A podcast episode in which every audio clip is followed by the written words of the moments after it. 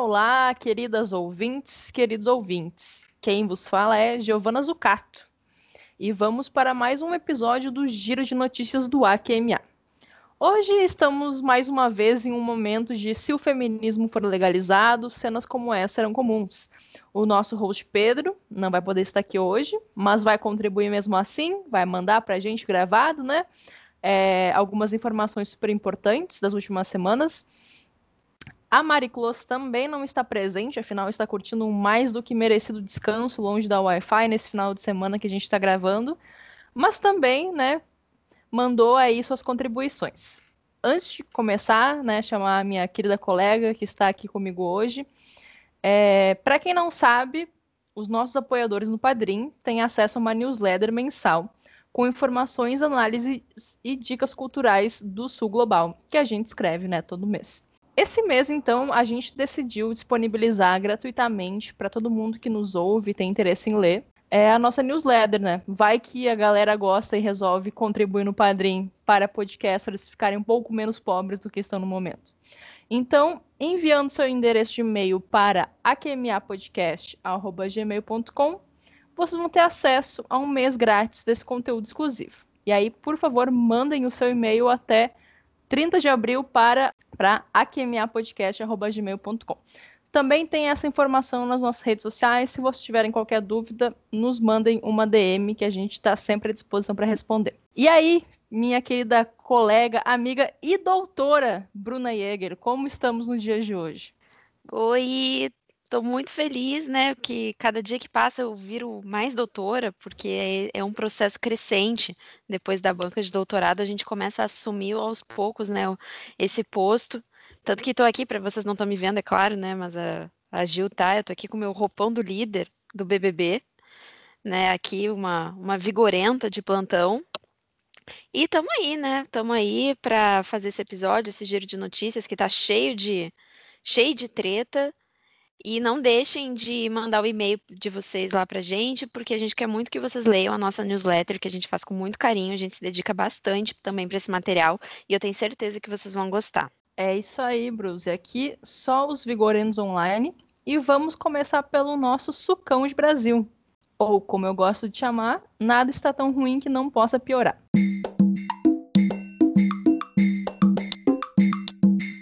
Na quinta, né, na última quinta, 22 de abril, aconteceu, ou melhor, teve início, né, porque eu acho que ela não, não, não aconteceu só na quinta, teve início, então, a cúpula do clima. A Mari Close, é a nossa enviada especial para assuntos do meio ambiente, vai falar um pouco para a gente agora o que rolou e quais foram os principais pontos do discurso brasileiro. Aí essas grandes figuras, né, Jair Bolsonaro e o Salles, que no dia anterior, na quarta-feira, estava protagonizando uma treta com a Anitta no Twitter, o ministro do Meio Ambiente, na véspera do evento internacional mais importante para a pasta dele, estava fazendo o quê? Brigando com a Anitta no Twitter. Mas vamos lá, Maricos. Salve, salve, queridas ouvintes, queridos ouvintes. Peço desculpa por não estar tá podendo participar da gravação junto com os meus amigos e colegas painelistas, mas vou mandar alguns pitacos para vocês aqui ao longo do episódio. Vamos lá, cúpula do clima. O que, que, é isso? Foi uma cúpula convocada pelo Joe Biden, né, o presidente dos Estados Unidos, em que ele convidou 40 líderes mundiais para discutirem a agenda climática, né? Ele convocou isso para o Dia da Terra, então foi uma data muito marcante. E importa a gente ter em mente que é uma tentativa dos Estados Unidos retomar o seu protagonismo na agenda climática internacional, né? um, um local que historicamente governos democratas tentam assumir, uh, o protagonismo nessa agenda climática liberal, né? É importante a gente ter isso em mente. Enfim, depois do governo Trump, toda essa política negacionista com relação às mudanças climáticas, o Biden organizou isso numa tentativa de os Estados Unidos uh, voltarem a ser lideranças nessa agenda, né? E outras coisas são importantes notar. Além de todo o cenário dos, dos embates e das trocas de desaforos entre Biden e Bolsonaro, né, que aconteceram ao longo da campanha, mas que vieram diminuindo frente à vitória do Biden, né, desde que ele assume, o Bolsonaro abaixou muito o tom, principalmente no que diz respeito ao tom negacionista com relação às mudanças climáticas. Mas, enfim, nesse contexto todo, há algumas semanas, o Bolsonaro enviou uma carta para o Joe Biden dizendo que o Brasil tem sim compromissos é, internacionais e compromissos uh, internacionais com a agenda ambiental e climática, né? Então foi enviada essa carta de em torno de seis páginas, que já foi visto como um recuo, um recuo na agenda antiglobalista, agenda negacionista, que era é, sobre a qual era pautada a nossa política externa, né? E vale a gente mencionar também que alguns dias depois, os governadores brasileiros também mandaram uma carta para o Joe Biden dizendo que eles uh, têm compromissos uh, com a agenda ambiental e climática, né? Então, enfim, frente, frente à perda de protagonismo brasileira uh, nessa agenda, em função da, do posicionamento negacionista do governo Bolsonaro, muitos governadores estão uh, tomando a frente. Então, esse é o contexto geral, assim, um cenário de muita pressão para o governo Bolsonaro assumir mais compromissos uh, com relação ao meio ambiente. Importa dizer que o Bolsonaro foi o 19 a falar, ou seja, não foi uma posição de destaque. Isso é muito importante porque o Brasil costumava ser protagonista nessa agenda. E agora ele foi o 19 a falar, né? E quando ele fez o seu discurso, o Biden nem estava na sala assistindo. Então, assim, o, o, peso simbólico disso é muito grande, né? É, é, é brutal o quanto o Brasil está desprestigiado nesse tipo de agenda que costumava ser muito nossa. Mas vamos lá que ele falou. Em primeiro lugar, é importante dizer que o Bolsonaro tem o costume de fazer esse tipo de, de discurso em organizações internacionais ou em espaços internacionais com uma série de mentiras, né, com dados falsos, e isso se manteve nesse discurso. Tanto que ele abriu, acho que o discurso pode ser dividido em três partes, né? E nessa primeira parte, ele abre o discurso uh, contando uma série de dados falsos, dizendo que o Brasil é vanguarda no enfrentamento às mudanças climáticas, o que não é verdade. E ele cita uma série de dados de conquistas que foram coisas de governos anteriores ao governo dele. Ou seja, uh, um padrão de fake news que é, que é muito típico. E cabe mencionar que ele foi citar um dado que é com relação ao compromisso internacional do Brasil com relação ao Acordo de Paris e eles estão dado errado e foi muito feio, porque ele diz que o Brasil se compromete a reduzir a emissão em 43% de seus gases de efeito estufa na data X. Uh, desculpa, é, o Brasil se comprometeu a, a diminuir em 43% e ele falou que foi em 40%. Então, assim, 3% de, de emissão de gases de efeito estufa é muito, muito, muita coisa, né? Muito significativo para alguém errar num discurso importante como esse. Mas, enfim, ele abriu o discurso falando que o Brasil é vanguarda e fez isso com base em uma série de dados falsos, dados que não são verdadeiros. Na segunda parte do discurso, ele disse uma coisa muito importante, que talvez seja uma das coisas mais importantes uh, que ele falou ao longo, ao longo do, do discurso dele ele antecipou em 10 anos a meta do Brasil atingir a sua neutralidade climática, né? a sua neutralidade em termos de emissão de gases de efeito estufa. Porque a nossa promessa era atingir a neutralidade climática em 2060 e ele falou que o Brasil vai fazer isso até 2050, né? É curiosa a forma, é curiosa a forma como ele diz isso, porque o Brasil tem no, no desmatamento a sua principal fonte de emissão de gases de efeito estufa e ele falou que o Brasil se compromete a eliminar o desmatamento ilegal até 2030, apesar dos limites orçamentários. Né? Ou seja, é muito importante que ele pautou isso a partir do ajuste fiscal, né? nunca com um compromisso verdadeiro. E nessa segunda parte do discurso, ele também usou um conceito que, que ele costuma usar muito, ele e o governo dele, enfim, costumam usar muito com relação à agenda ambiental e climática, que é o paradoxo amazônico, né? Que eles dizem que a Amazônia é a região mais rica em recursos naturais, mas é a que tem os piores índices de desenvolvimento humano, né? Então, é sempre a partir desse discurso sobre a necessidade de desenvolver a Amazônia, nunca no plano de preservar, né? É sempre com esse discurso de levar o desenvolvimento para lá. Isso ficou muito presente nessa segunda parte do, do, do discurso dele e ele falou que tem que aprimorar a governança da terra, o que a gente pode ler como regular, o projeto de regularização fundiária, né, que é um dos temas prioritários desse governo. Ou seja, essa segunda parte, ele até faz uma promessa que seria interessante, mas muito a partir dessa agenda de levar o desenvolvimento para a Amazônia, que a gente sabe o que significa. E a terceira parte do discurso dele foi para pedir dinheiro, assim. Ele diz que um, o Brasil pode se comprometer a fazer uma série de coisas que seriam super, seriam super importantes, desde que venha mais financiamento para cá. Uh, esse é um discurso muito complicado, né, que ele fez na minha avaliação. Não só essa terceira parte, mas o discurso como um todo. Por quê? Ainda que ele tenha baixado o tom do, globali do antiglobalismo, né, dá para ver que há uma diminuição do negacionismo, ele não traz muitas novidades né? Ele não, as metas que ele se, que ele se propôs a fazer não parecem ser realistas, né? Mesmo essa antecipação de 10 anos para para a neutralidade climática, ela foi posta muito entre se isso acontecer, se a gente tiver financiamento, combater o desmatamento, mas já, o, o, recurso que é destinado ao combate ao desmatamento hoje já é tão baixo que esse tipo de promessa não quer dizer nada também. Se a gente conseguir executar os nossos projetos apesar do, do ajuste fiscal, enfim, foi cheio de de condicionalidades, então não dá para botar muita fé que esse tipo de coisa vai ser levado a sério, né? Um, um governo sério não faria essas promessas uh, com esse tipo de, de condicionalidade, né? Uh, eles disseram, por exemplo, que vão dobrar os recursos para. E tem um último elemento que eu acho que é importante a gente destacar sobre essa cúpula, que não diz respeito só à política externa brasileira, mas diz respeito às ações, principalmente do norte global, uh, na construção do regime, de, regime internacional de mudanças climáticas. A minha avaliação é que ficou claro que o regime e que os consensos do norte global sobre como a gente vai combater as mudanças climáticas é a partir do instrumento de compensação de emissão de carbono. Né? A, a gente não vai necessariamente uh, eliminar as fontes de emissão de carbono. A gente vai compensar isso. E tem uma série de recursos para isso, né? Enfim. Mas esse é um caminho muito que parece ter ficado claro nessa cúpula. Eu acho que foi o elemento mais marcante, assim, que houve um consenso por parte do norte global de que esse é o caminho a ser seguido.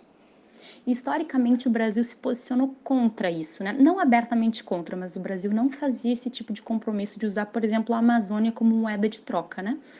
uh, de colocar a Amazônia à disposição para ser espaço de compensação uh, de emissão de gases de efeito estufa.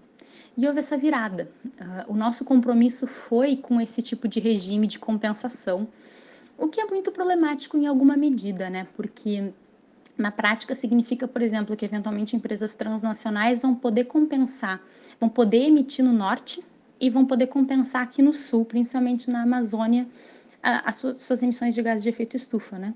Esse é um assunto que a gente vai ter que debater muito seriamente daqui para frente, aqui no Sul Global, se a gente é a favor ou contra.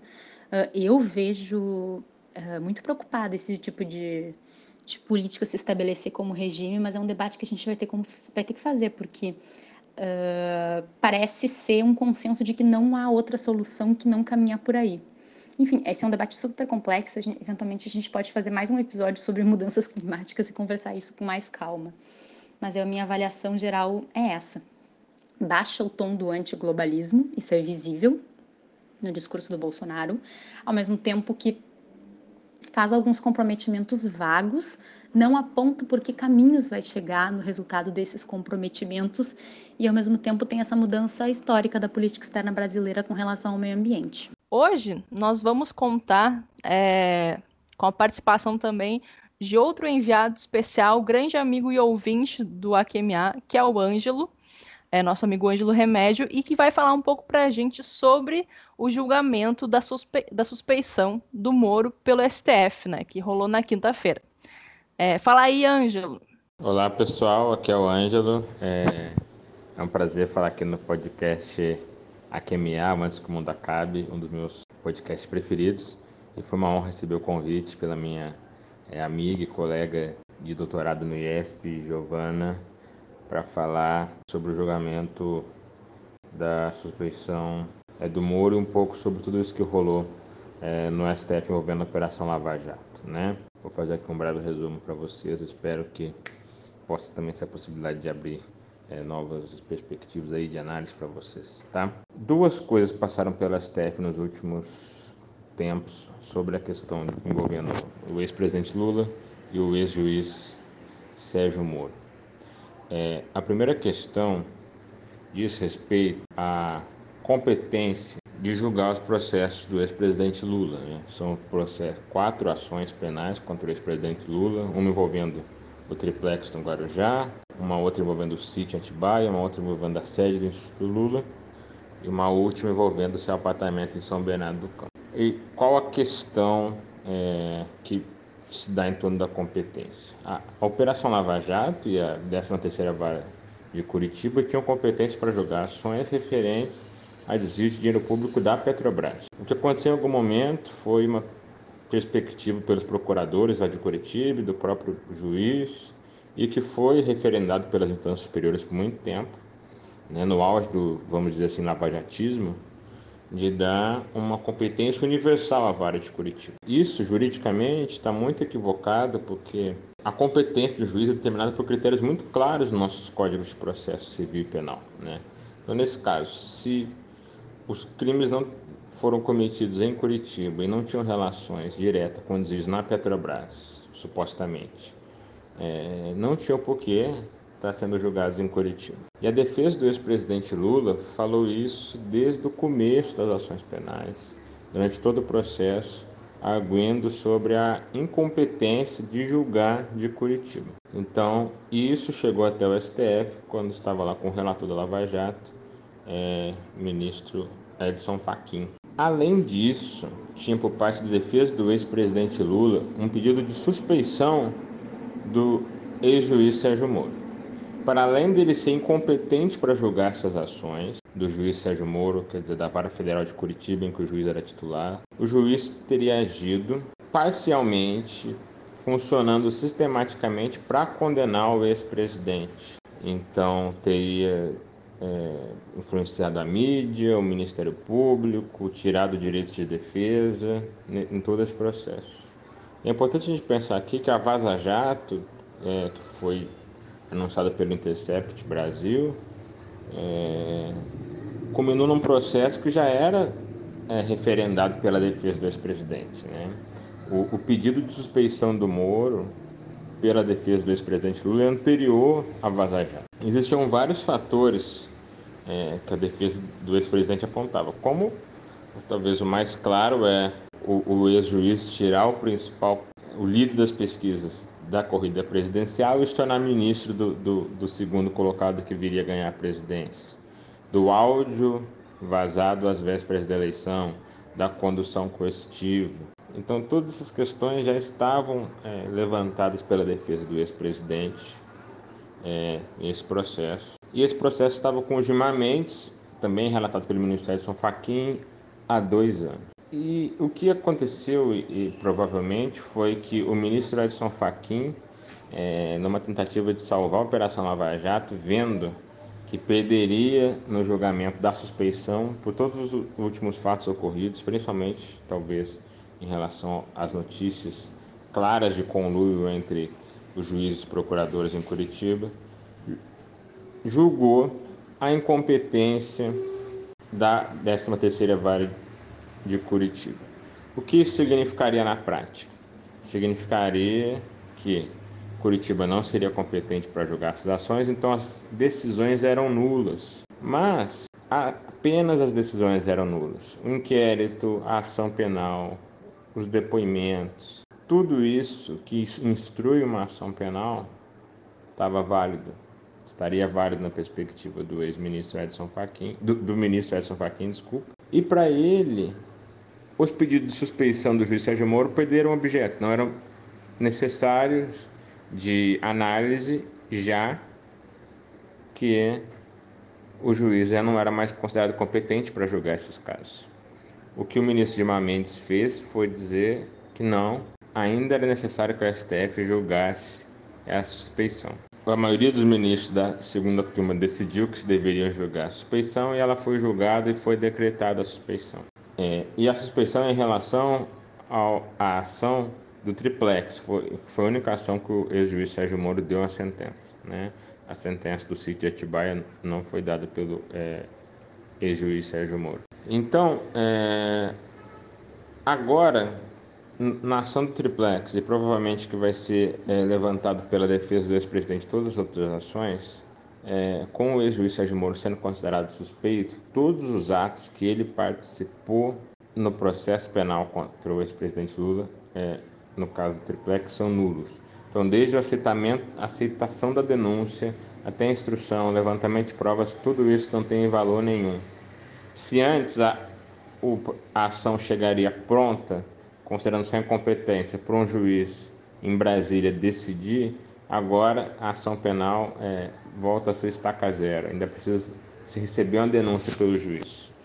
Né? Então, é, de fato, o reconhecimento da suspeição do Moro significou que todos os atos que ele praticou na ação que ele condenou o ex-presidente no caso do triplex, são inválidos juridicamente, não há mais como recorrer a isso, foi julgado pelo plenário do STF, não há mais efeito jurídico nenhum sobre a figura do, do ex-presidente.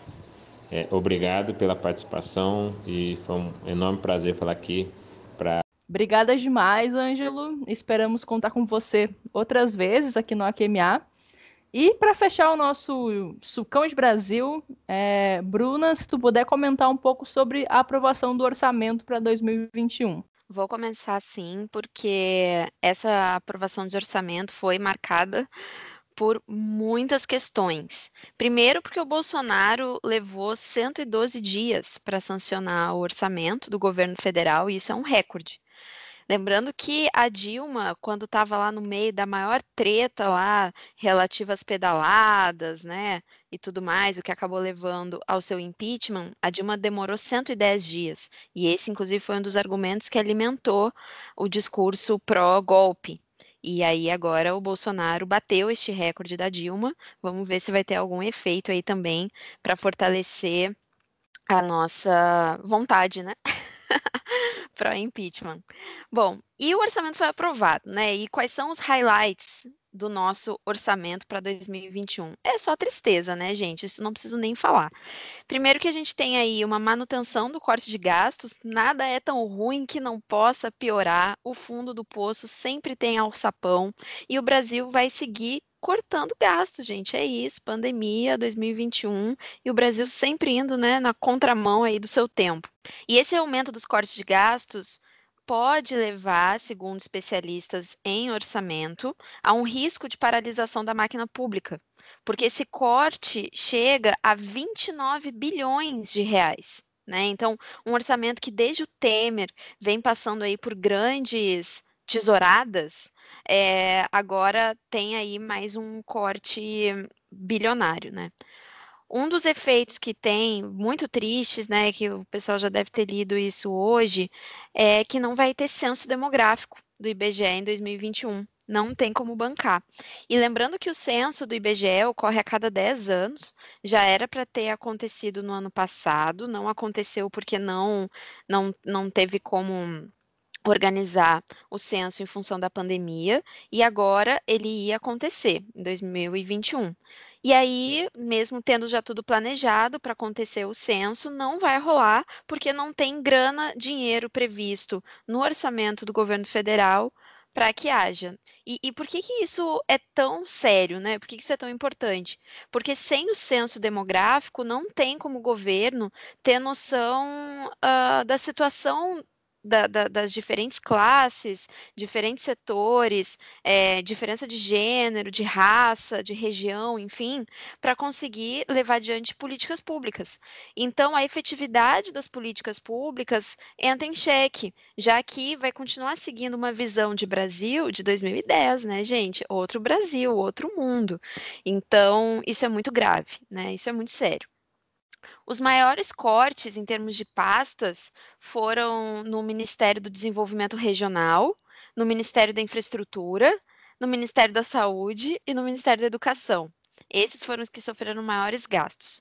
Em função do Ministério do Desenvolvimento Regional e também, é claro, no, no, no Ministério de Infraestrutura, grandes obras, é, também ligado à questão de saneamento básico, construção civil, uh, questões de levar né, energia, enfim, para regiões com menos acesso, enfim, tudo isso acabou sofrendo muito, muito corte mesmo, também relativo ao acesso à água.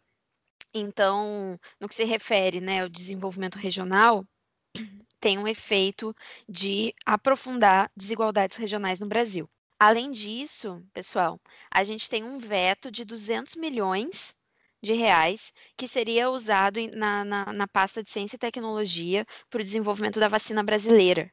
E aí, então, esse outro sonho, né, que vai aí por água abaixo. Eu confesso que eu nunca acreditei, vou dizer isso para vocês.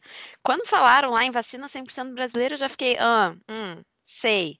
Aí a gente já descobriu que não era, né, bem assim, que não era 100% brasileira, que na verdade era meio brasileira, meio americana. Eu, tá, ok. Mas agora a gente cortou a verba para isso, nem essa vacina aí capenga brasileira vai rolar, tá? Não, não alimentem essa esperança. Outra coisa, gente, outra tristeza. Corte de 98% dos gastos no Minha Casa Minha Vida. Que hoje em dia não se chama mais assim, né? Mas o nome de agora é tão horrível que, meu Deus, fica complicado. Ou é o fundo de arrendamento residencial, horrível, né? As pessoas se tornam arrendatárias, né? Uma coisa meio, enfim, meio complicada. Ou então é a Casa Verde Amarela, o que também não me causa muito muita simpatia quanto me causa o Minha Casa Minha Vida. E o Minha Casa Minha Vida é o fim. Corte de 98% dos gastos, que já era baixíssimo, já estava em apenas 1,5 bilhão, que já é super baixo, reduziu agora só para 27 milhões de reais. Isso significa, gente, que vai paralisar a obra de em torno de 250 mil casas que já está sendo construídas. E isso vai ter muito impacto também sobre geração de emprego no ramo de construção civil, que a gente sabe que emprega muito.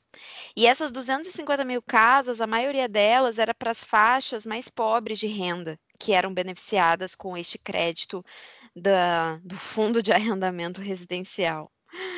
E bom, gente, uh, esse aumento dos gastos, né, uh, acaba tornando a própria capacidade estatal, a própria governabilidade do país totalmente inoperante.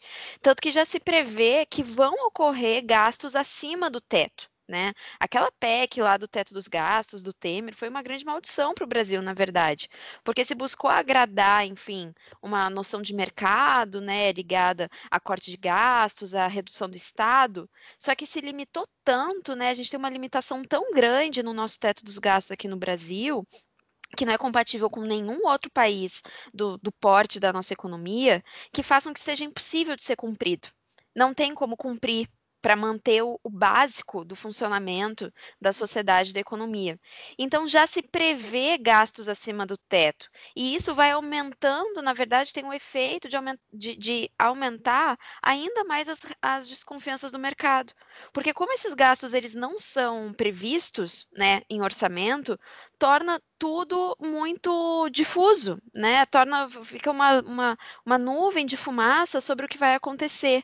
E isso sim aumenta a desconfiança de mercado, de investidores, né, de quem trabalha com previsões, de quem trabalha com certezas. Então é muito mais danoso para a economia e para e pro Deus mercado, né? É muito mais danoso não ter a previsibilidade do que ter gastos acima do orçamento, né, desde que eles já fossem previstos antes. Então tem uma previsão aí de em torno de 100 bilhões que vão ser gastos acima do teto, 100 bilhões, né?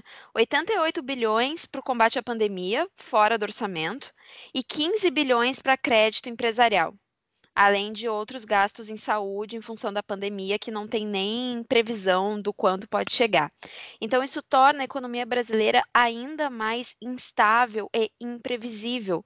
Bastava já prever estes gastos dentro do orçamento, que já daria ali aquele suporte de previsibilidade e de organização. Mas nosso, o nosso livre mercado ele é tão incompetente que nem, nem para ser um bom livre mercado Então é, então é isso, gente. É só, só desgraceira mesmo, tá? E é claro quem vai acabar se ferrando isso, óbvio, são as classes e os setores mais pobres da economia. Brasil acima de todos no quesito desgraça, né? Não existe. Ai, gente, a gente tem que rir porque o choro já é um contínuo, né? Mas vamos embora. Temos mais notícias aí continente africano, né? Vamos começar aí nosso giro pelo sul global, pelo continente africano. Chad. Então, a última semana foi bem agitada no Chad. É, o presidente do país, para quem não viu nos noticiários, o Idris Deby, morreu na terça-feira, dia 20, em consequência dos, dos ferimentos sofridos durante combates de suas tropas contra um grupo rebelde armado no norte do país. O que aconteceu? O Deb, ele tem uma tradição de ir para a linha de frente. Ele é aquele cara que vai liderar as tropas do país, é o general vai liberar, vai liderar as tropas do país. Já fez isso várias vezes, já tinha acontecido de quase morrer antes. Mas dessa vez, então, ele acabou não sobrevivendo aos ferimentos, né? Lembrando que o Chad faz fronteira ao norte com a Líbia, que foi na região em que ele acabou morrendo. É, e os rebeldes que as forças do seu governo estavam combatendo seriam justamente grupos jihadistas que atuam no norte da África desde a guerra civil na Líbia, né? E que acabam desde então com o desmembramento do Estado na Líbia, acabaram se infiltrando pela região, né? É, uma triste curiosidade é que o Deb havia sido declarado presidente na segunda-feira, um dia antes da sua morte. E, bom, ele estava indo para o seu sexto mandato consecutivo. Mas não para por aí. Logo em seguida, né, ao, ao anúncio da sua morte, o presidente foi substituído por um conselho militar. E esse conselho militar é, é liderado por um de seus filhos, que é o general Mahatma Deb Itno. Não parando por aí, né, esse, essa junta militar declarou que a Constituição foi suspensa, o parlamento e o governo do país foram dissolvidos, e essa junta passou a concentrar todo o poder do país, né? São cinco mili... desculpa, são 15 militares aí que vão comandar o Chad pelos próximos 18 meses. Então, depois desses 18 meses, eles estão prometendo aí eleições livres, democráticas e transparentes. Então, acho que vamos ver né, o que vai acontecer no Chad nesses próximos tempos. É, como eu já falei, o Deb ele costumava comandar o exército pessoalmente. É, recentemente, ele apareceu à frente das forças nacionais em uma operação militar contra o Boko Haram, né, também que tem uma, uma atuação bem considerável na região.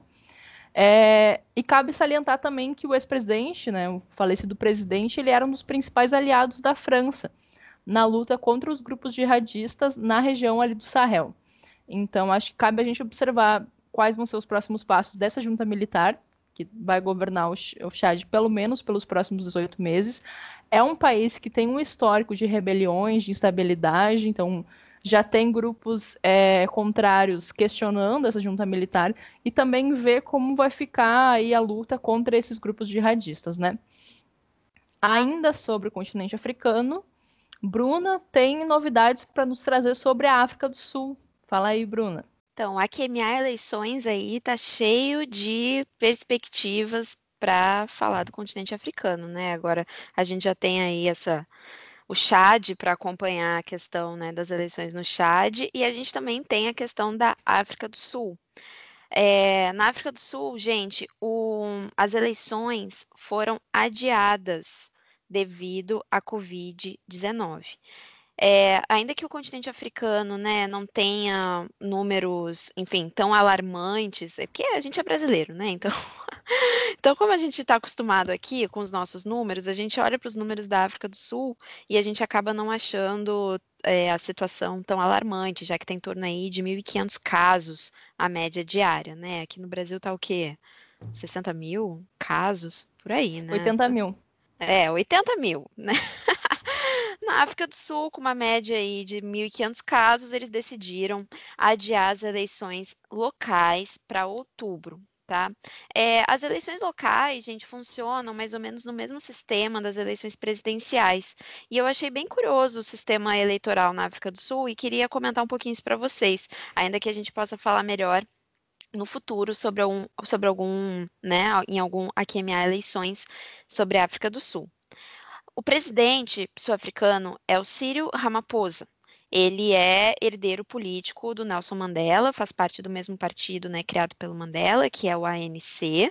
E esse partido ele está invicto na África do Sul desde 1994, que vence todas as eleições presidenciais e também tem uma ampla representação local.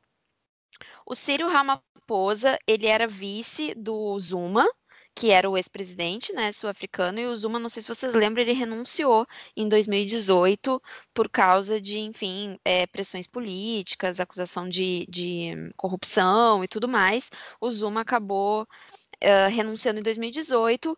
O, o Círio, que agora estou na dúvida, será que é Círio ou é Cyron? O Círio uh, assumiu o cargo em 2018 e depois foi eleito em 2019. E o Ramaphosa, ele tem uma, enfim, uma representatividade bem grande no continente africano, foi um dos fundadores da área de livre comércio é, africana, que vai ter efeitos bem importantes para diminuir a dependência externa do continente em relação a, enfim, principalmente produtos industrializados, né? O objetivo é criar uma cadeia produtiva na África. E bom, gente, o Ramaphosa, ele tem, é, então, uma, um papel político bastante atuante na região e também, é claro, dentro do país. E ele decidiu revogar, aí, adiar as eleições para outubro, vão acontecer no dia 27 de outubro, e lá as eleições funcionam assim, não se vota nos representantes, se vota em partido. Então, na África do Sul tem em torno de 50 partidos, gente. E, e lá a população vota nos partidos, vota, é, se eu não me engano, em oito partidos. E aí, é, é, os oito partidos que vão vencer as eleições, no caso, montam as suas listas de representantes de acordo com a proporcionalidade dos votos que receberam. E o ANC, que é o, o partido do Ramaphosa, tem essa vantagem, né? Acaba tendo muito mais representatividade há décadas já, desde 1994. E o primeiro da lista do partido que recebe mais votos, esse, se, se, o partido tiver a maioria das cadeiras, porque as cadeiras são 400 cadeiras, tá? Se tiver 200 cadeiras, pelo menos, em um partido só, esse primeiro da lista ele já se torna o presidente do país, já automaticamente, ou o governador distrital. Então agora a gente está falando da, das eleições locais, tá? Então eu estou falando da eleição para governador distrital, mas funciona igual para presidente, é o mesmo tipo de funcionamento. O partido que recebe mais votos desses, desses oito partidos que vão ser eleitos, monta a sua lista, e aí, dentre esses oito partidos, se decide quem vai ser o líder, né? Quem vai ser o, o governador ou o presidente. Mas, caso o, o partido que recebe mais votos receber mais. É, ter mais da metade das cadeiras, né, mais de 200, já é automático, o primeiro da sua lista já se torna aí o governador ou o presidente, no caso, quando for ocorrer as eleições presidenciais. As eleições presidenciais só vão acontecer em 2024, tá, pessoal? Elas ocorrem a cada cinco anos. Então, aqui eu estou falando das eleições locais. E além do ANC, tem outros dois partidos grandes, né? Porque, enfim, são 50 partidos, é super diverso, mas tem outros dois partidos que têm uma representatividade importante também no país. Um deles é o Aliança Democrática, que é um partido também, mas é um partido bem tradicional e é um partido mais liberal. É o que recebe a maior parte do voto branco uh, na África do Sul. Então está mais ligada a essa elite branca sul-africana. E também tem o Lutadores pela Liberdade Econômica, que, pasmem, não é o Partido Liberal. o Partido Liberal é o outro, é o Aliança Democrática. O Lutadores pela Liberdade Econômica é um partido mais ligado a uma extrema esquerda sul-africana. Então, que, que, que tem um programa de governo de nacionalização, é, desapropriação de terras e tal, e acaba tendo uma proporcionalidade aí também de em torno de 10% dos votos tá? Mas é isso, gente. O Akimia vai continuar acompanhando o andamento dessas eleições, enfim, mas que só vão acontecer em outubro deste ano, a princípio. Obrigada, Bruna. E agora a Marília vai trazer para a gente uma notinha rápida sobre a presença chinesa na África, para a gente encerrar esse bloco. Bom, e agora uma nota bem rápida com relação a isso, pessoal. O ministro das Relações Exteriores da China, Wang Yi, provavelmente estou fazendo a pronúncia errada, disse que vai ajudar nos esforços da União Africana para estabilizar os conflitos armados que estão acontecendo no, no continente. E ele disse também que as Nações Unidas têm que ser mais comprometidas com o continente africano, né? Diz que uh, a declaração foi bem forte, inclusive, disse que a ONU precisa se comprometer mais com o desenvolvimento e com a estabilização do continente africano. É interessante a gente colocar isso dentro do cenário que vem acontecendo aí ao longo dos últimos 15 anos de uma presença cada vez maior da China no continente africano, né? E que tenho a impressão de que isso já era muito presente, principalmente a partir da, da iniciativa Belt and Road, né? E ano passado isso avançou muito, apesar do cenário pandêmico, mas tenho a impressão que uh, num cenário de diplomacia das vacinas, isso se torna ainda mais relevante, né? Acho que se alguns anos atrás a gente falava muito da disputa so, da, das potências ocidentais contra a China com relação à, à influência no continente africano, hoje a gente já tem a, uh, a potência asiática se sobressaindo com muito mais ênfase, né? Como uh, ela já é, uh, a China já é principal parceiro comercial de diversos países na África, é o que mais investe de longe em, em setores como infraestrutura e agora é o país que parece estar mais comprometido com relação à, à venda das, das vacinas, ó, o ato falho, das vacinas para o continente africano, né? Então, enfim, só essa notinha, porque acho que às vezes a gente fala de, de conjuntura e perde o, o cenário geral da geopolítica do que está acontecendo aqui no nosso sul global. Valeu, valeu, Mari. E agora uma passadinha rápida pelo continente asiático. Bruna, se tu puder começar falando para a gente um pouco sobre o anúncio recente do Biden da retirada das tropas dos Estados Unidos no Afeganistão. Bom, gente, então o Biden anunciou, né, que vai acontecer o início da retirada das tropas americanas do Afeganistão, do Afeganistão a partir de 1 de maio deste ano. E essa retirada de, de, tropas, é claro que ela não é algo automático e imediato, né? Afinal de contas, tem em torno de 3.500 soldados americanos lá e mais uns 7 mil soldados da OTAN presentes no país. Então, não é fácil, né, eh, fazer o deslocamento e desmontar todo uma, enfim, uma infraestrutura de, de suporte militar construída aí ao, ao longo dos últimos é, 18 anos. E bom, essa, essa retirada de tropas se prevê para finalizar até que dia? Chutem, 11 de setembro, quando os ataques às Torres Gêmeas completam 20 anos. Então, momento aí de um ciclo né, de, de guerra ao terror. Então, essa retirada das tropas tem que acontecer até 11 de setembro de 2021. E aí o Biden falou o seguinte em, em, em, no anúncio, né? Falou que é hora de acabar com a nossa guerra mais longa. É hora de trazer as nossas tropas para casa. Eu sou o quarto presidente a participar dessa guerra dois republicanos e dois democratas. Eu não quero passar essa responsabilidade para o quinto.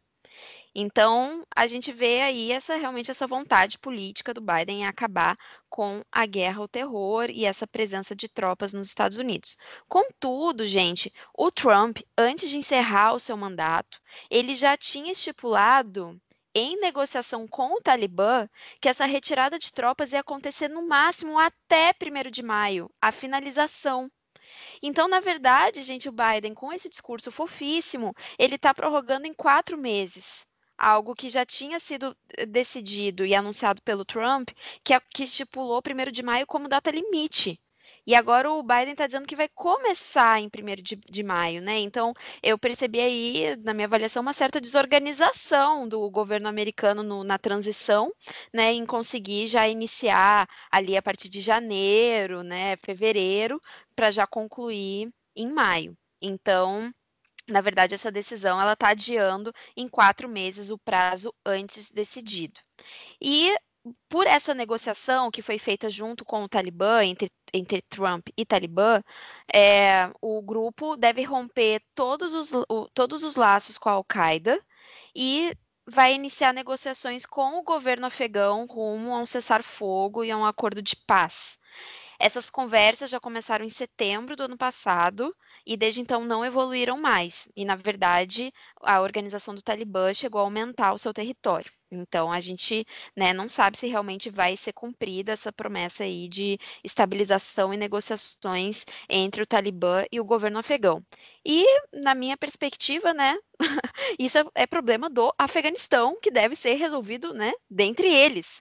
Então, nada mais hora do que os Estados Unidos sair de lá.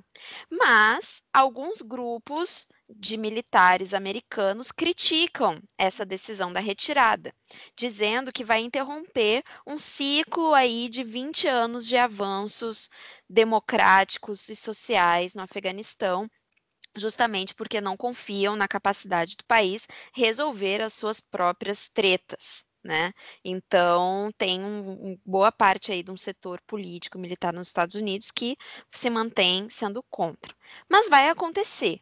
Vai acontecer e essa retirada, gente, representa, em termos de RI, a consolidação total da mudança de foco da política externa dos Estados Unidos, que se volta em definitivo para China e Rússia. Né? Então, é um encerramento de um ciclo da política externa americana né, no Oriente Médio, e agora a gente com certeza vai ver aí o início de um novo ciclo que consolida, de, no, em termos de discursos, de atuação militar, uma presença maior dos Estados Unidos na região da, da, da região euroasiática né? Então, China e Rússia como principais preocupações da política externa americana. É isso. Não tem muito o que adicionar ao comentário da Bruna, que foi muito bom. É... Conseguiu, inclusive, trazer essa reflexão sobre as RIs de maneira mais ampla. E né, pensar né, se o Afeganistão não tem a capacidade institucional de talvez né, levar a cabo certos avanços né, em termos de governamentabilidade, fico me perguntando de quem será que é a culpa, né? Spoiler, não é do Afeganistão, né? Enfim. Passamos agora para o Mianmar, outro país que vem tendo aí um começo de ano bem agitado. E é o Pedro que vai nos falar um pouco sobre o que está acontecendo no Mianmar. Salve, amigos do Akemiá! Passando aqui rapidinho para falar um pouquinho de Myanmar, que é um tema que nós já debatemos em episódios anteriores no nosso giro, então ele volta porque ainda está correndo né, uma série de reações é, ao golpe militar que ocorreu ainda em fevereiro, né? Para quem não lembra, a junta militar assumiu o país né, forçadamente, alegando fraude nas, no processo eleitoral que ocorreu em novembro do último ano, embora não tenha nenhuma comprovação desse fato. A partir disso, né, a partir do golpe que ocorre no início de fevereiro, a gente tem uma série de manifestações contrárias à, à ruptura democrática, como uma decorrência, né, uma repressão também extremamente agressiva por parte do governo é, do país asiático, que vem levando a uma série de prisões políticas e de mortes também no país. Né? Inclusive, segundo a Associação de Assistência aos Prisioneiros Políticos em Myanmar, é, acredita-se que cerca de 750 pessoas, né, desde o início de fevereiro, foram assassinadas e ainda, além disso, mais de 3.300 pessoas, na verdade, quase 3.400 pessoas foram presas,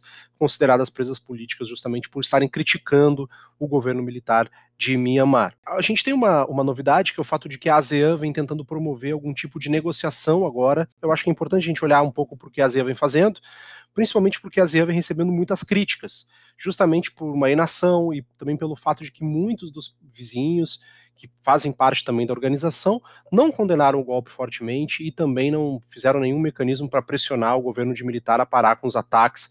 A ASEAN, a princípio, né, as negociações estão ocorrendo em Jacarta, é, elaborou o que eles chamariam dos cinco pontos de consenso dos membros da organização sobre a situação de Myanmar, né, então os líderes chegaram a um acordo que prevê é, o seguinte, né, a ideia de que deveria cessar imediatamente a violência em Myanmar, de todas as partes, o segundo ponto é a construção de um diálogo para pensar numa solução pacífica que represente o interesse popular. Né? Esse é um ponto bastante amplo, né, desses cinco pontos de consenso. O terceiro, a ideia de, um, a ideia de que vai se enviar um enviado especial da ASEAN para servir como mediador entre as partes políticas dentro do país, que também vai receber o apoio, então, portanto, da Secretaria-Geral da ASEAN. Quatro, prevê a ideia de que a ASEAN ajudaria em termos de assistência humanitária, justamente porque a gente tem um, uma situação é, socioeconômica bastante grave, da qual eu já vou falar na sequência.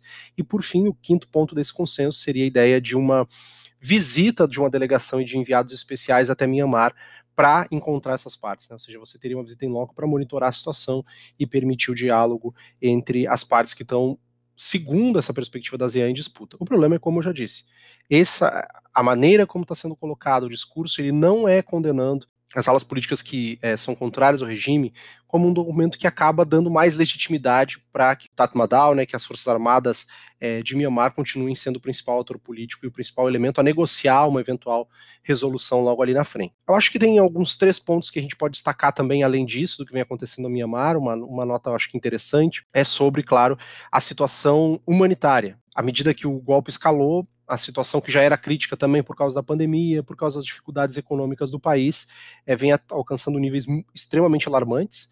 Né, Acredita-se que, segundo, né, na verdade, o, o programa de, é, mundial de alimentos, que a, o número de pessoas que vão passar por situação de insegurança alimentar, que vão passar fome efetivamente em Myanmar, vai chegar a mais de 3 milhões de pessoas. Né? Estima-se eventualmente até 3,4 milhões de pessoas nos próximos meses que vão entrar numa situação ainda mais grave de acesso ao alimento. Né? Então, é essa pobreza endêmica né, e alimentada também pelos efeitos, claro, da pandemia, junto com a situação é, política caótica que o país enfrenta agravaram imensamente a situação, e isso é claro, essa escassez de comida é muito mais crítica nessas regiões que estão afastadas né, do centro político de Mianmar, especialmente como eu já citei a região de Karen, por exemplo. E além disso, né, a gente estima-se que nesse, já desde o início do golpe e, e contando os próximos dois, três meses, a gente vai chegar num número próximo de 250 mil pessoas que vão ser deslocadas, né, pelos conflitos e por essa situação crítica. Então, é, acho que quando a gente olha para a situação de Mianmar, é importante que a gente também observe que não só os efeitos gravíssimos, né, da repressão imediata, mas também esse, essa decorrência, né, que é crítica, a gente vê também em outras situações do mundo, a gente não pode nem falar tanto, porque no Brasil isso também tem ocorrido, também em Mianmar, mas a gente olha, eu olho, eu, lendo as notícias de Mianmar, a gente pensa no Brasil, né, pelo crescimento significativo dos, dos preços dos alimentos, é, especialmente nessas regiões mais pobres, isso tem um efeito gravíssimo, né, que leva a condições muito insalubres, né, na capacidade de cozinhar seus alimentos, de preparação dos alimentos, né? Enfim, é um, é um ponto bem importante para a gente olhar. Aqui, curiosamente, a gente só vê a Carta das EAS citando uma ideia de ajuda humanitária, mas nada mais além disso, né? O que gera uma série de críticas, não só internas, mas externas também. E a gente chega a, um, a outro tópico que eu queria trazer, que é um aspecto importante para a gente entender a estrutura que define o poder militar, né? O, as Forças Armadas de Myanmar como uma força política tão relevante é, algum, é a ideia de que as Forças Armadas de Myanmar tão presentes, são atores fundamentais para estruturação econômica de Myanmar. Né, esses mais de 50 anos, ou quase 50 anos, na verdade, no poder, permitiram que as Forças Armadas se tornassem braços importantes também em termos da estrutura empresarial de Myanmar. É, e isso tem sido um dos aspectos possíveis, né, que principalmente Estados Unidos e União Europeia têm olhado para tentar criar alguma pressão sobre o regime os negócios geridos por militares, isso é uma reportagem muito interessante, né, é, que saiu da Deutsche Welle, mostrando né, que duas companhias principais, duas holdings mais importantes, são controladas pelos militares, a Myanmar Economic Holding Limited e, na, e a Myanmar Economic Corporation. Né, então essas duas empresas, né, que são uh, holdings, acabam tendo um papel muito importante e juntamente com outras companhias de menor tamanho, né, que são ligadas a familiares de militares, acabam sufocando qualquer outro empreendimento, né? Ou seja, você tem um, um, um aspecto de um poder político instituído, né, assegurado pelo controle das armas, pelo controle do uso da violência, mas que também é apoiado é, fortemente por, por um poder econômico essa união né, desse, dessas três, desses três pilares tem sido crucial para a sustentação do regime, é, e por isso você não vê outras forças, que não alguns setores da sociedade organizados, pressionando internamente para que a, a junta militar seja derrubada. É, e a partir disso, né, eu acho que um ponto interessante para a gente poder é, também analisar essa situação é que as companhias estrangeiras, né, que nos últimos anos vinham fazendo um processo de aproximação com os setores econômicos e políticos de Myanmar, e a gente poderia falar aqui do Japão, que vinha se aproximando de Myanmar, né, do próprio alguns países da União Europeia, próprios Estados Unidos, esses países agora diante do golpe têm buscado sair do país. Então a gente tem uma série de companhias estrangeiras, principalmente japonesas, como a Kirin Holdings, por exemplo, né, que é uma empresa aí, claro, de, de bebidas, que tinha uma parceria com a, com a Mel, né, que é aquela primeira que eu citei, é, pegando a sigla MEHL, tinha uma parceria de produção dentro de Myanmar, também vai sair do país. Ou seja, você já tem um início de uma tentativa de novo de se usar sanções e um isolamento econômico para restringir a junta militar. O problema, como a gente sabe, é que os resultados que vêm disso não necessariamente são muito efetivos, né? A gente tem uma série de exemplos de que isso não necessariamente promove alguma mudança no sentido democrático. E por fim, já falei bastante, não era nem para ter me estendido muito, mas isso é saudade de conversar com vocês.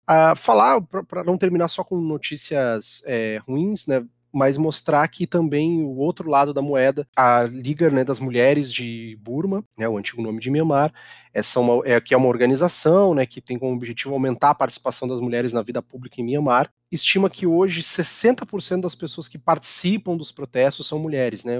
O que dá essa, essa nova cara para esses protestos, né? Diferente de outros movimentos políticos historicamente no país. As mulheres hoje ainda representam 40% daqueles prisioneiros políticos, aqueles mais de 3 mil que eu mencionei lá no início da nossa conversa. É, e um dos aspectos cruciais desse novo desse novo modelo de movimento. Acho que depois até dá para pedir aí para as nossas amigas do, do Ofre, para a Giovana, que eu sei que tá, vai ouvir aí com a gente, é para fazer um, um, estudo mais detalhado disso, mas o fato é que tem se utilizado a desobediência civil como um mecanismo de resistência à violência perpetrada pelo regime militar. Então, acho que vale a pena a gente entender e ficar monitorando ainda o que está acontecendo em Mianmar, é, não só por essas novas formas de manifestação adaptadas a esse contexto do sul global, né, com uma participação das mulheres tão significativa, mas também por esses outros desdobramentos aí também pensando no contexto regional, com a participação da ASEAN. Vamos ver o que, que sai desse dessas negociações em Jakarta. Particularmente, não tenho muita expectativa de que haja alguma coisa muito é, importante, mas se a gente tiver pelo menos um cenário de diminuição da violência, isso já vai ser algum nível de alívio. Tá bem? Um abraço. Obrigada, Pedro. Agora vamos então para nossa querida América Latina, que a gente sempre gosta de falar muito sobre América Latina, né? No nosso xodozinho. É, a gente começa o giro pela América Latina, então, com as notícias do oitavo Congresso Nacional do Partido Comunista Cubano, que aconteceu entre os dias 16 e 19 de abril. A principal notícia que ocupou as manchetes no mundo todo foi que Raul Castro, o irmão do Fidel, né, anunciou oficialmente que não vai ser mais o primeiro secretário do Partido Comunista de Cuba. Então, encerra aí um período, né, irmãos Castro estiveram à frente do, à frente do partido. Até 2008 foi o Fidel e depois o Raul. Mas agora muda um pouco esse cenário, né? E, é, e faz parte, na verdade, de uma mudança mais ampla. Quem assume o comando do partido é o Miguel Dias-Canel, que já é o presidente cubano, né? Desde que o, o cargo de presidente da República é, passou, voltou a existir, na verdade, né? Voltou a existir em em 2019, se não me engano, e antes ele era presidente do Conselho de Ministros, mas enfim, né, hoje ele é presidente da República e vai ser também o comandante do Partido Comunista. Isso faz parte, na verdade, de uma mudança geracional, né? É, os últimos revolucionários vivos, a velha guarda do Partido Comunista, está passando agora o controle para uma geração. E uma geração que nasceu depois da Revolução. Olha que interessante, o, o Miguel Dias-Canel é o primeiro é, presidente, comandante do Partido Comunista que não estava nascido ainda quando aconteceu a Revolução. Então, é, vejam que interessante esse, esse dado, né? É uma, uma passagem mais ampla, né? É a ideia de uma renovação no partido, uma renovação no comando do país, tem a ver também com um compromisso de continu continuidade histórica, né? Do modelo socialista cubano, para que ele não fique apenas centrado na, na, na geração que fez a revolução, mas que possa ter uma continuidade.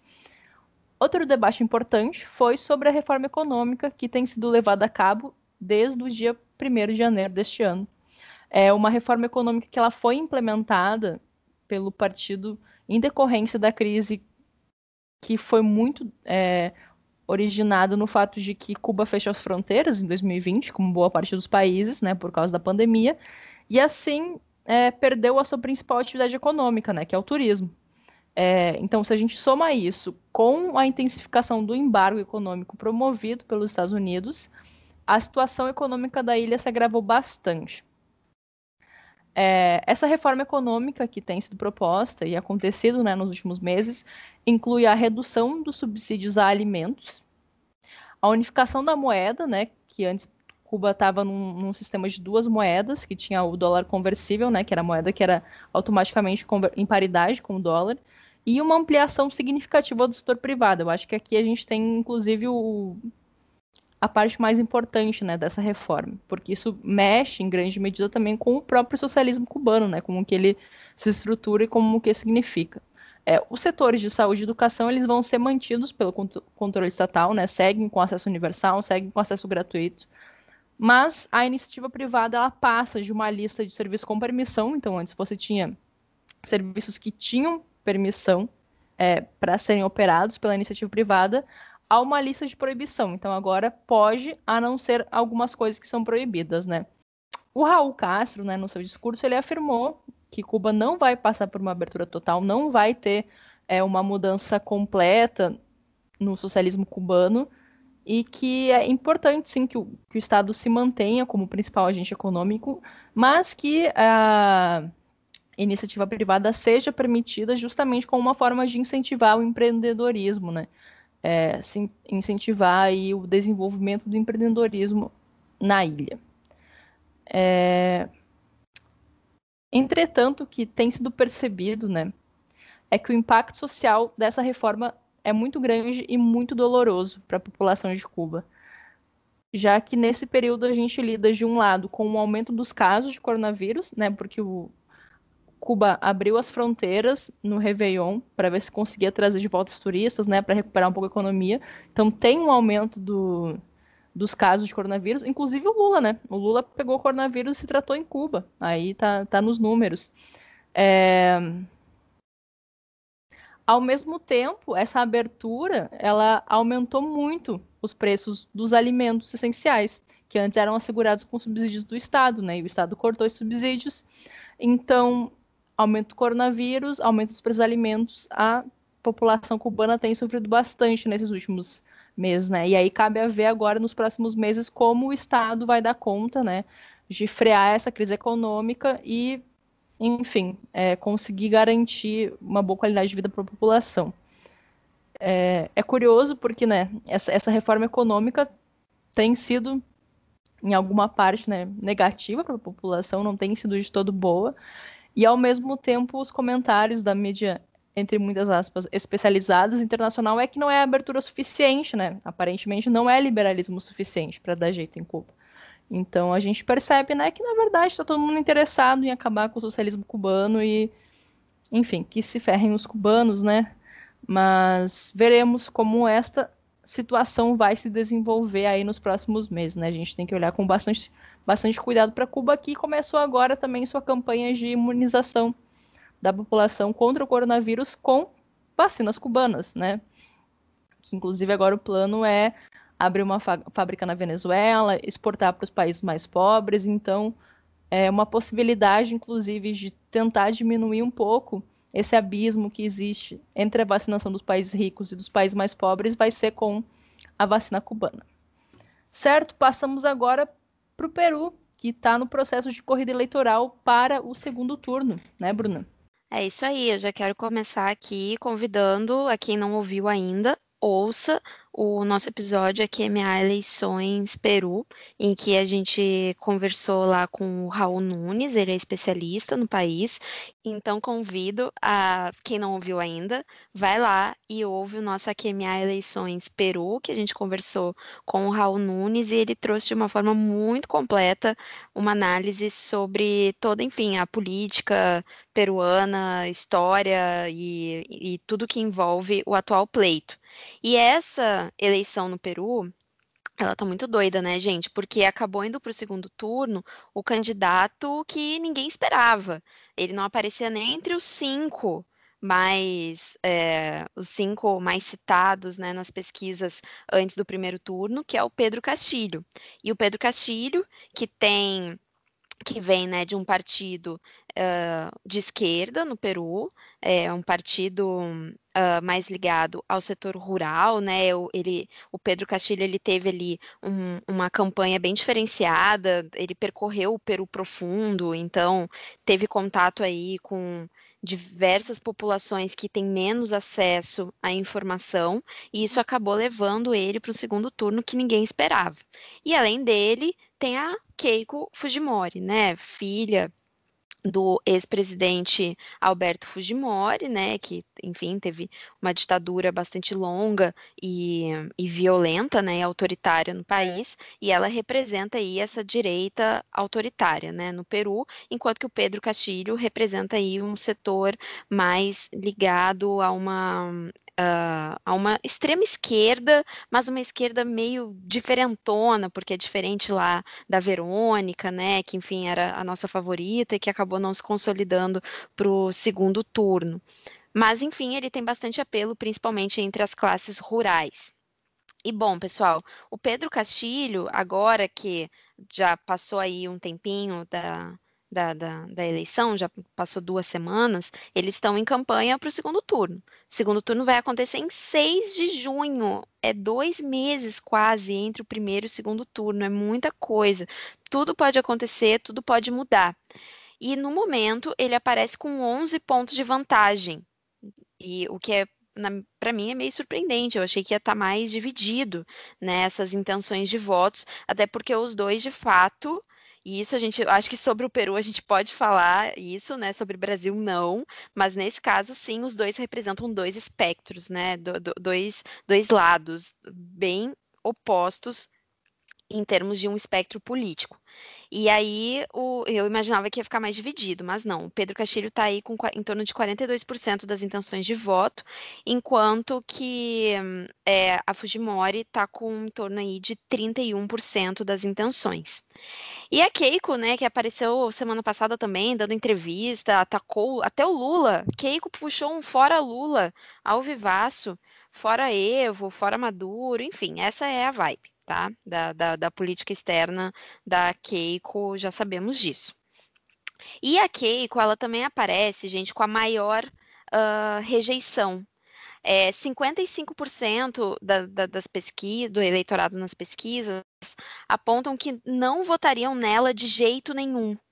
Enquanto que o Castilho tem uma rejeição de 33%, que é muito menor.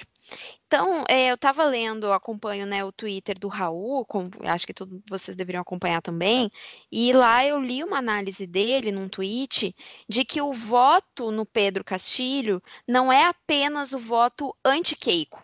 Né, não é o voto apenas anti-fujimorismo, é um voto também na busca por mudanças nas políticas públicas do país, né, que passa aí por vários anos de um neoliberalismo profundo. Já os votos na Keiko têm como principal motivação o sentimento anti-Castilho. E a gente sabe que isso é muito frágil, né? Quando um presidente ele é eleito só em função do voto anti-outro, acaba formando aí um governo muito frágil, que é o que a gente está acontecendo aqui no Brasil hoje, né? Então, que foi o que elegeu o Bolsonaro.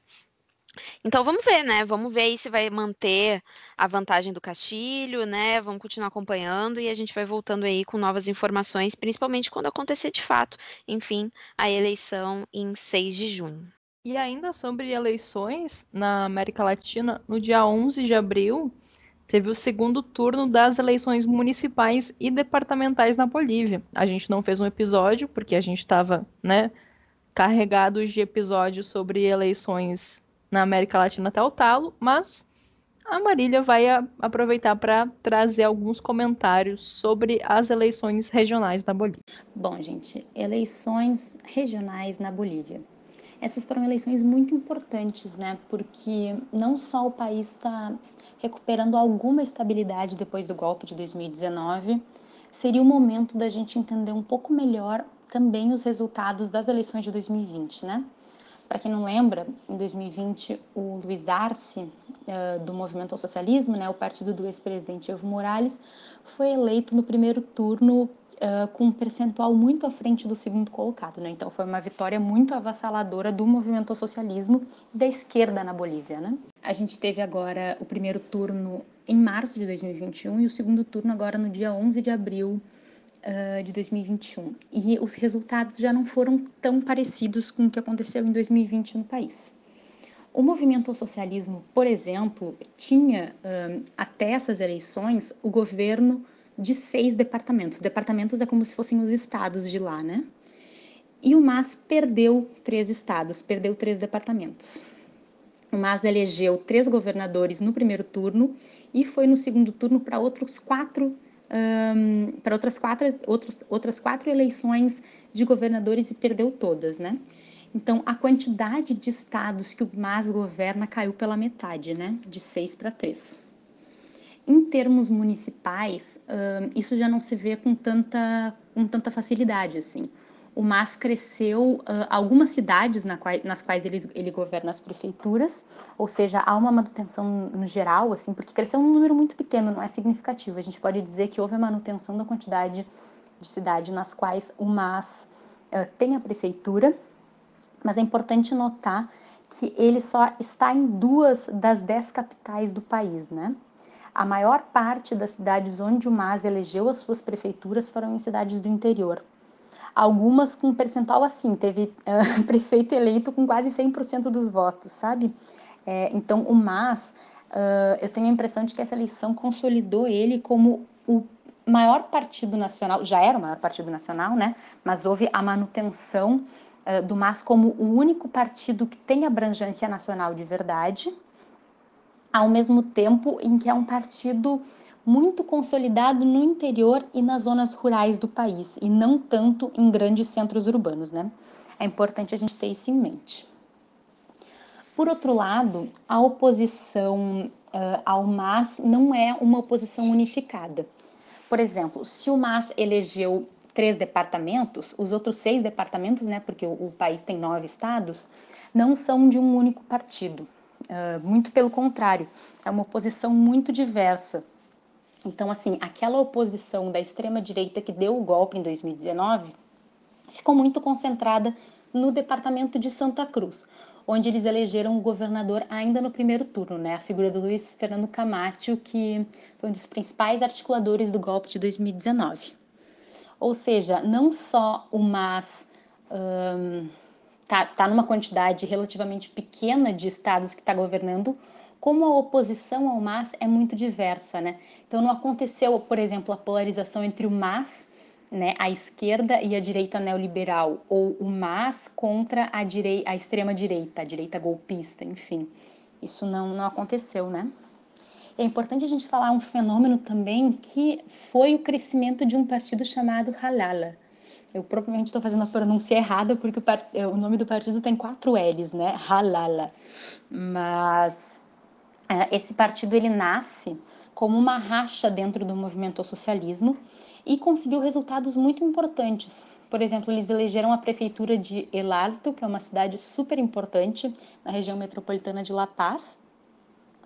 E eles conseguiram também o governo do, de, do departamento de La Paz, né, do departamento onde está a capital La Paz. Então, é um partido de oposição de esquerda, né? Oposição dentro do campo da esquerda ao movimento socialismo que teve ganhando espaço e é um partido com conteúdo político que tem algumas similaridades ao movimento socialismo. Por exemplo, uh, o debate sobre as populações originárias é muito central nesse partido, né? Então, enfim, é um cenário interessante porque não só não houve uma polarização entre direita, eh, entre a esquerda do MAS e outras direitas, mas agora a gente tem outros atores importantes a nível da, da esquerda institucional fazendo a oposição ao movimento socialismo, né? Então, enfim, nem tudo é, é terra arrasada. O movimento socialismo pode ter tido derrotas muito importantes, né, muito relevantes agora nessas eleições de, de 2021, mas não significa necessariamente derrotas para a esquerda, né? A gente tem outros campos à esquerda que sempre foram muito importantes, mas que institucionalmente estão construindo algum espaço. E para finalizar, então, é, a gente traz a notícia de que o Joe Biden, né, o presidente dos Estados Unidos, reconheceu formalmente o genocídio armênio perpetrado pelo então governo turco-otomano. O reconhecimento foi anunciado no sábado, dia 24 de abril, que é o dia da memória do genocídio armênio. O Congresso norte-americano já tinha feito o reconhecimento oficial em 2019, mas é a primeira vez que um presidente norte-americano se solidariza com o povo armênio né, pontuando que os massacres e deportações ocorridos entre 1915 e 1923 foram de fato um genocídio. Porque até então era comum, né, inclusive é algo que vários países fazem, que todo dia 24 de abril lançam uma nota se solidarizando com, com o povo armeno, mas nunca citam que é um genocídio. E aí, pela primeira vez agora, o presidente dos Estados Unidos se solidarizou dizendo que o povo armeno sofreu um genocídio durante esse período. É...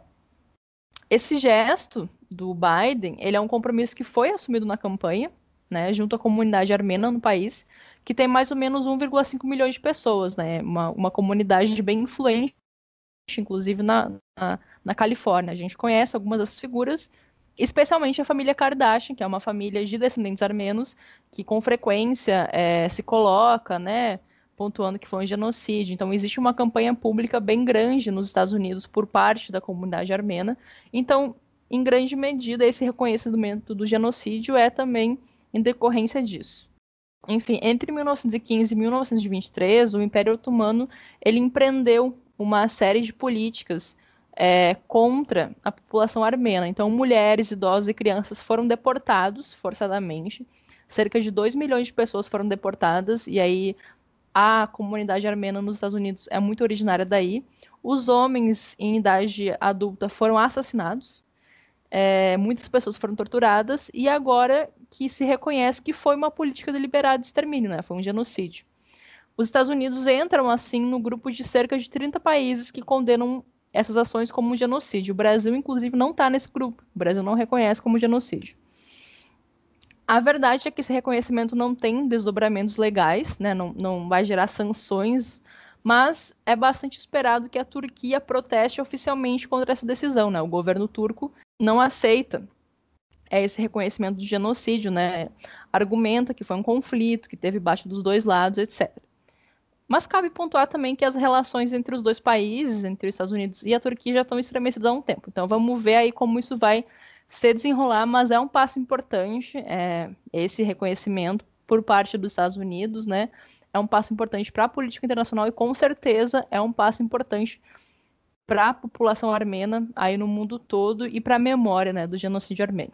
Por hoje, ficamos por aqui. Essas foram as notícias que selecionamos para esse giro de notícias. Valeu, Bruna. Valeu, gente. Espero que vocês tenham aí gostado. Ou não, né?